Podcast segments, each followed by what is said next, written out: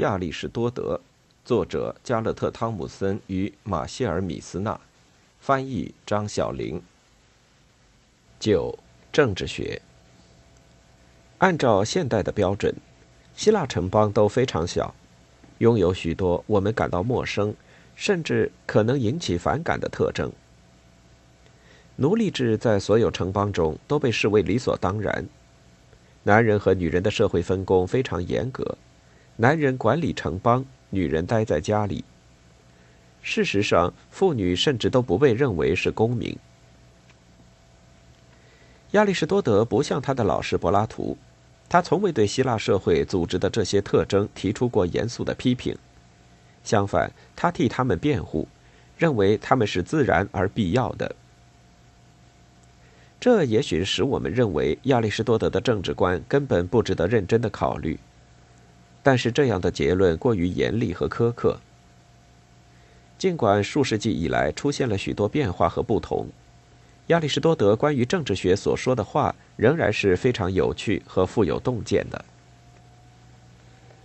政治学和伦理学的关系，从伦理学一开始，亚里士多德就提到。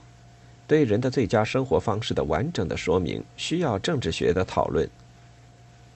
在政治学中，他解释了为什么要如此。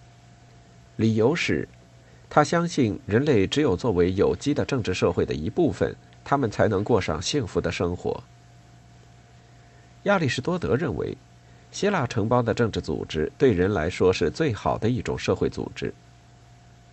但是，我们更感兴趣的是他的下述观点：为什么人们为了拥有繁盛，必须成为城邦政治社会的组成部分？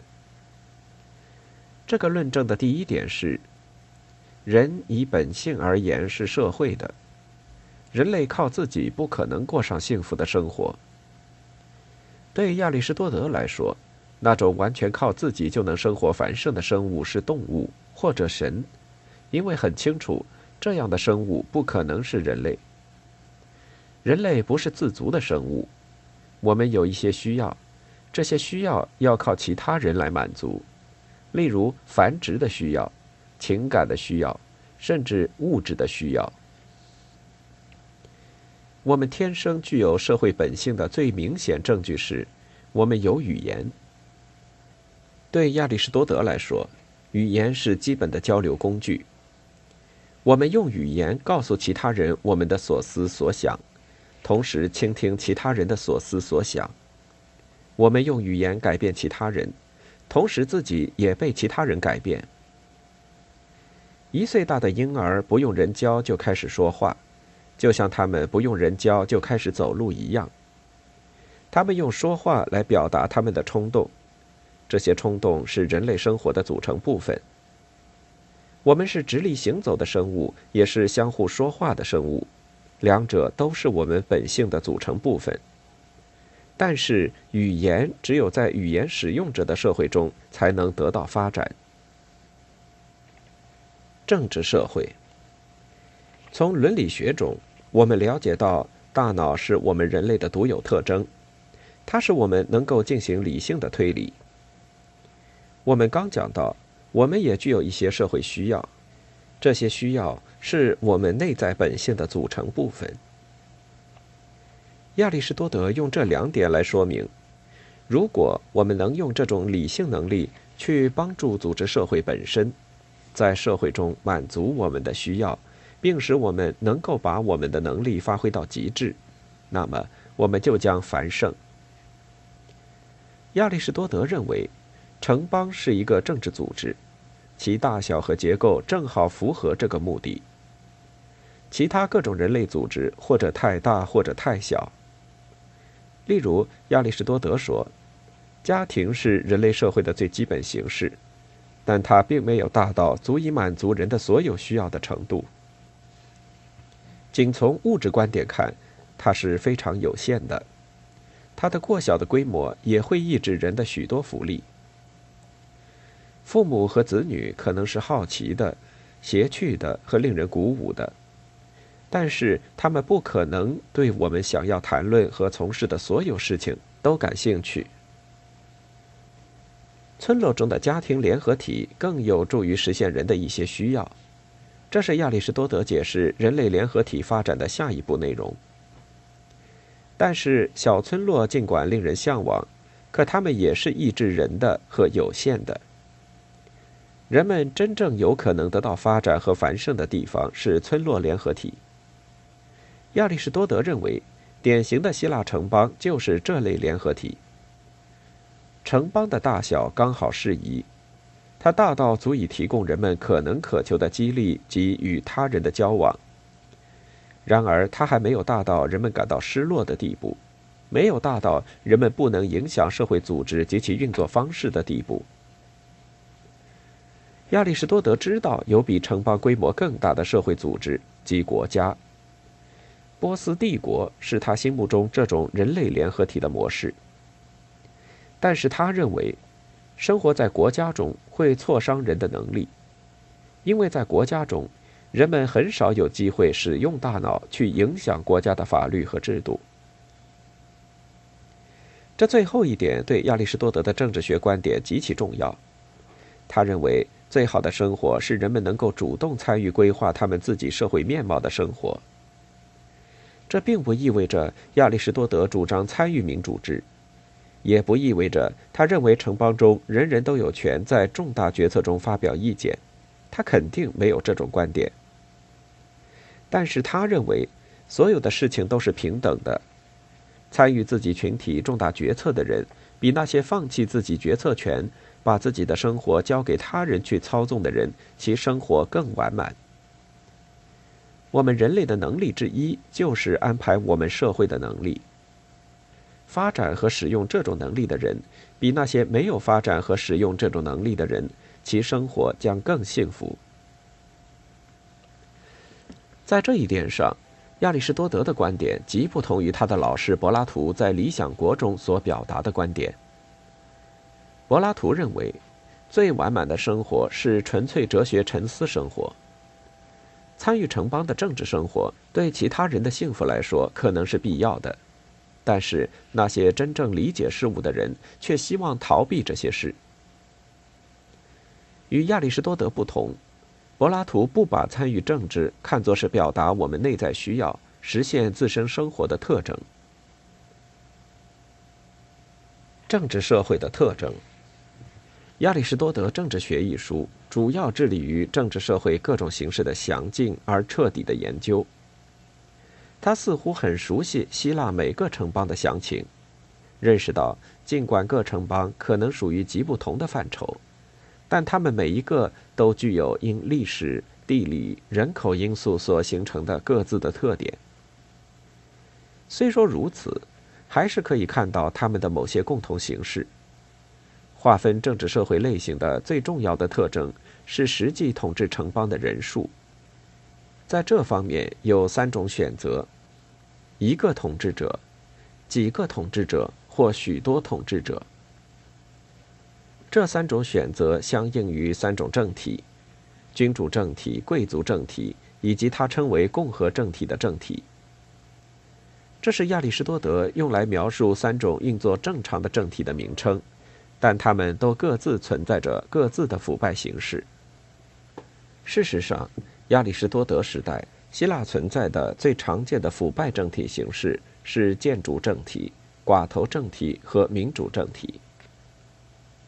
亚里士多德详细解释了每一种政体形式是怎样衰败，以及其繁荣的原因。他的讨论表明，他认为。我们应当特别注意政治联合体的某些一般特性。等级制，在亚里士多德看来，人们之间为实现某种共同目的而形成的联合都需要等级制。但有意思的是，友谊这种联合是个例外。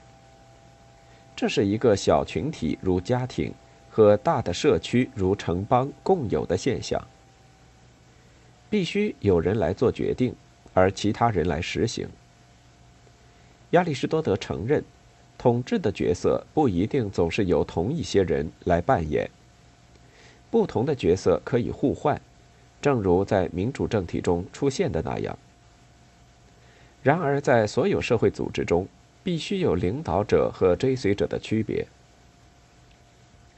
他的这个观点的依据是：人的自然天赋不同，有些人生来就是领导人，有些人则生来就是追随者。姑且不论亚里士多德关于天赋差异的自然起源观点，但他仍然主张等级制是人类群体不可避免的特征。毫无疑问，我们也可以从其他群居动物的行为中看到这个特点。但是如果因为他们没有发展平等主义结构所必须的语言能力，就认为对他们来说没有其他可能性，也会招致反对。观察表明，人类群体中普遍存在着等级形式。人们可以在商业、联邦和政府中看到这种等级。也可以在大学、俱乐部、家庭，至少有父母和子女的等级区分；宗教，甚至在神学中，神与其属从天使中，看到这种等级。也许对这种普遍存在的等级制的一个解释是，它是劳动分工的后果。公正、稳定和教育。人类群体的另一个与等级相反但却同样重要的特性，是人类对于公正的关注。相互交谈这种语言能力的结果之一，就是我们可以讨论公正。我们都有基本相同的公正观念，即应当平等的待人。但是在哪方面平等呢？很清楚，我们在力气。天资、美德和财富方面并不平等。那么，平等指什么？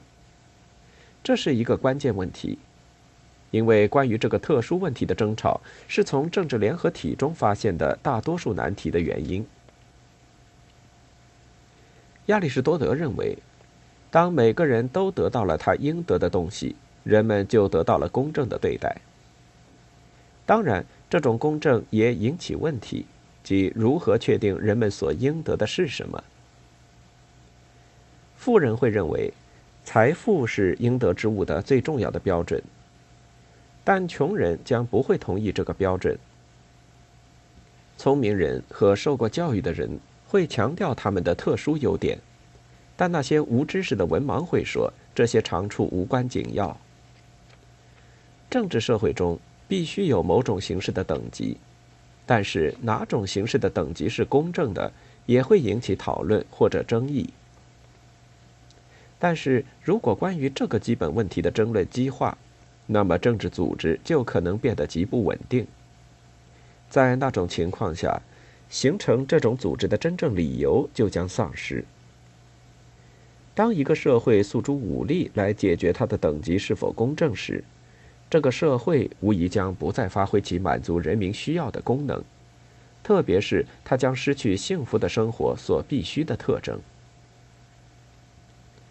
亚里士多德所提出的观点是：如果社会要保持足够的稳定以发挥它的作用的话，关于基本价值必须有某种程度的一致。这并不意味着人人都必须在所有的事情上保持一致。或者他们必须非常相似。如果一个城邦要发挥它的各种作用，某种程度的不一致也是必要的。但是如果在某个基本问题上不一致，那麻烦就来了。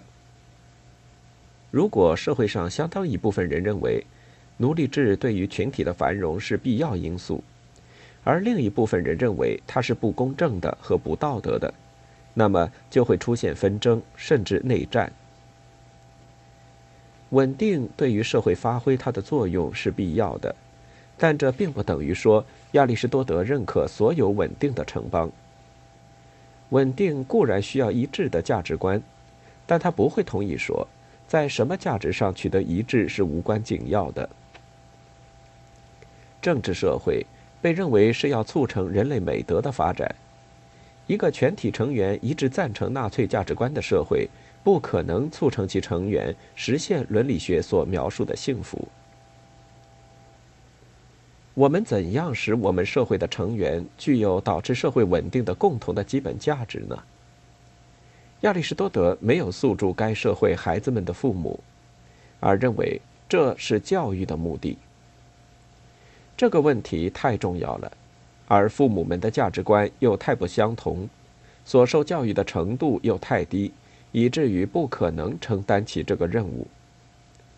保证孩子们被灌输正确价值观的，应当是政治领导人。在政治学中，亚里士多德提出了一个达成这种追求结果的课程表。这只是一种洗脑吗？